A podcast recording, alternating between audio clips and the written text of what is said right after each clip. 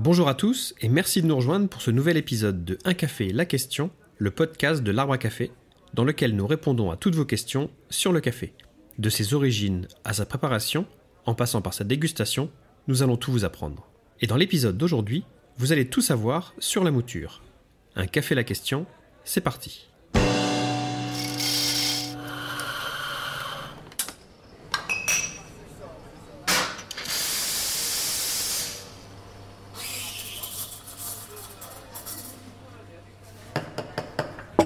La mouture correspond à l'état moulu du café, cette sorte de poudre que l'on obtient après avoir moulu le grain de café à l'aide d'un moulin. Il s'agit de l'ultime étape avant le passage de l'eau à travers le café. Sa qualité, sa fraîcheur et sa taille sont donc déterminantes dans la préparation d'un café. Un des points les plus importants est la fraîcheur du café. La mouture doit être instantanée, soit réalisée juste avant la préparation du café. Les arômes et les composés du café sont en effet très volatiles et très sensibles à l'oxydation. Plus vous gardez longtemps le café moulu, et plus il perd de sa qualité.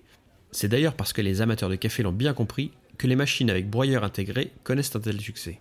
Un café fraîchement torréfié et moulu garantit une préparation réussie aux saveurs incomparables. N'oubliez pas que si vous avez la possibilité de conserver votre café sous vide et au congélateur, alors faites-le, comme nous vous le recommandons dans notre podcast consacré à la conservation du café. Ainsi, vous n'aurez qu'à sortir du congélateur votre café prédosé et surgelé et le moudre instantanément. En le préparant immédiatement, vous bénéficierez alors d'un choc thermique explosif pour votre café et savourerez tout son potentiel aromatique. Parlons maintenant de l'importance de la taille de la mouture. C'est la taille de la mouture qui détermine la résistance offerte à l'eau qui infuse le café. En fonction de celle-ci, l'eau passe plus ou moins facilement et donc plus ou moins rapidement à travers le café. Une mouture trop grosse et votre café est insipide car l'eau l'a traversé comme la pluie sur du gravier une mouture trop fine, et votre café sera très fort car très chargé, comme la pluie peine à passer au travers d'une terre argileuse et compacte. Un autre aspect de la mouture, souvent moins connu, est la qualité de celle-ci, soit de son broyage. Lorsque vous coupez du persil par exemple, ou de la viande avec un couteau qui ne coupe pas, car non adapté ou non affûté, vous déchirez les tissus de la viande et écrasez votre persil. Pour les grains de café, c'est la même chose. Une belle mouture est homogène soit faites d'éclats de même taille. À défaut, l'eau qui passe à travers va là où elle rencontre le moins de résistance, dans les poches des éclats les plus grossiers. Elle se crée donc des canaux préférentiels d'écoulement, sorte de raccourcis, afin d'éviter les zones les plus denses et compactes. Elle passe dès lors très vite et uniquement à certains endroits. Vous comprenez donc que le café est toujours pris entre deux périls.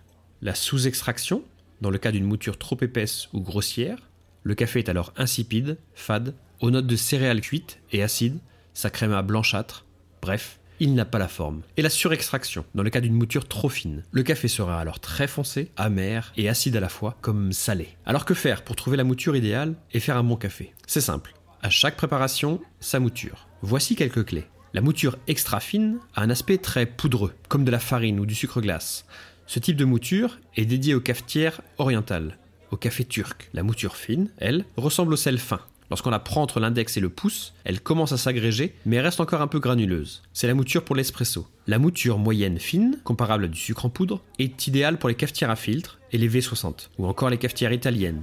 La mouture moyenne grosse, comparable au sucre cristal, est faite pour les Chemex ou les French Press. La mouture grosse ou épaisse, semblable à du gros sel, convient aux cafetières à piston comme l'Espropress ou même au café froid, en infusion avec une bouteille Ario par exemple. Voilà, fraîcheur, taille, qualité, homogénéité, vous savez maintenant tout sur la mouture du café. Il ne nous reste plus qu'à vous souhaiter une bonne dégustation. À bientôt!